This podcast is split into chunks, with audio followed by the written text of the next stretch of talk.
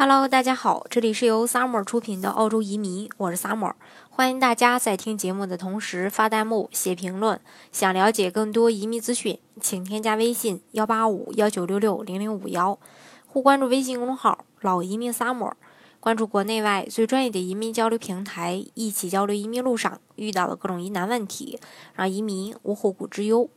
那在澳大利亚，一流的教育质量从幼儿园、中学，呃，这个小学、中学一直贯穿到整个大学。那每个孩子都能在多元的文化背景下去接受一个平等的教育。那随着澳洲留学低龄化趋势的加剧，那越来越多的家长更加倾向于通过移民让孩子到澳洲去上学。澳大利亚的中小学教育包括幼儿园、学前班、小学、初中。还有高中一共十三年，至少到十六岁都是属于义务教育。那中小学呢，不仅教书，更注重育人。除了传授沟通技能啊之外呢，也会去普及一些法律呀、自尊呀、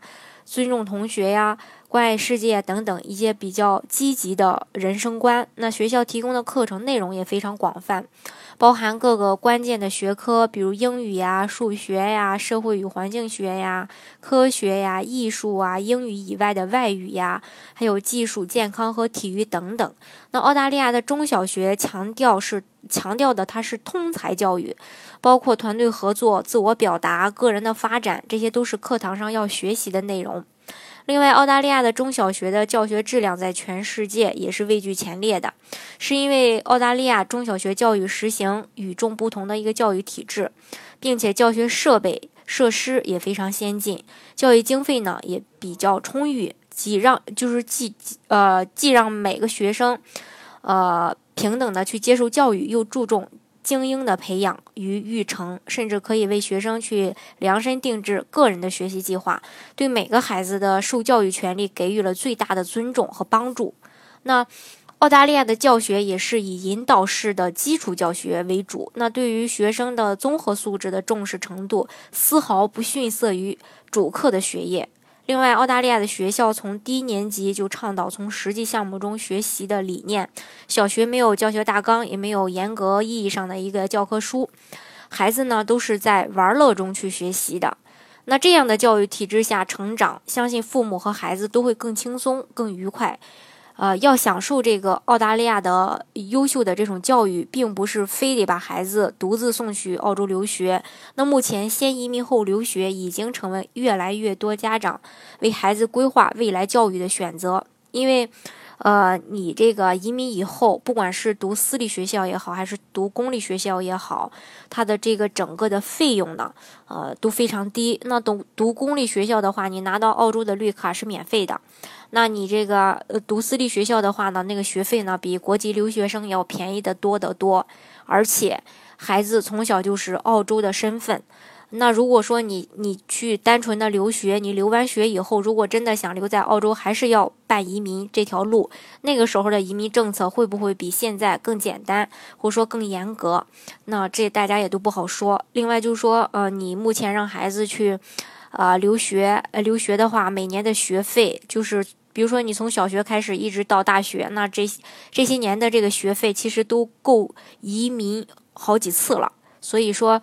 呃，如果是以后想让孩子留在澳洲的话，建议还是先那个移民后留学。另外，呃，移民澳大利亚的项目也有很多，比如投资类的最呃门槛最低的这个幺八八 A 投资移民就最受大众的欢迎。虽然它不是一步到位拿绿卡的项目，但是申请人在获得工签，呃，在就可以在澳洲创办生意，并且创办生意期间，孩子就可以免费入读当地的公立学校。当然啊，幺八八 A 签证呢，对公司的要求啊，申请人的要求也都不算高，一般的企业家呢都能达标。另外，澳洲幺八八 A 移民这个呃签证呢，也可以算是这个所有的投资移民项目中性价最高、性价比最高、最平价的一个项目，因为它最低投资二十万澳币就可以，也就是大概一百万人民币左右吧。当然，随着这个澳洲呃幺八八 A 签证的人数呃申请人数的逐年递增，那有计划移民澳洲的申请人要抓住这个时机去办理，以免未来政策可能会发生一些变化。他的申请要求今天再跟大家重复一下：年龄要求主申请人五十五周岁以下。随行子女年龄二十三岁以下，经商背景的话，过去四个财政年中至少有两个财年，企业中的呃这个持股比例达到百分之三十以上，上市公司的话达百分之十，并且年营业额达到五十万澳币以上就可以。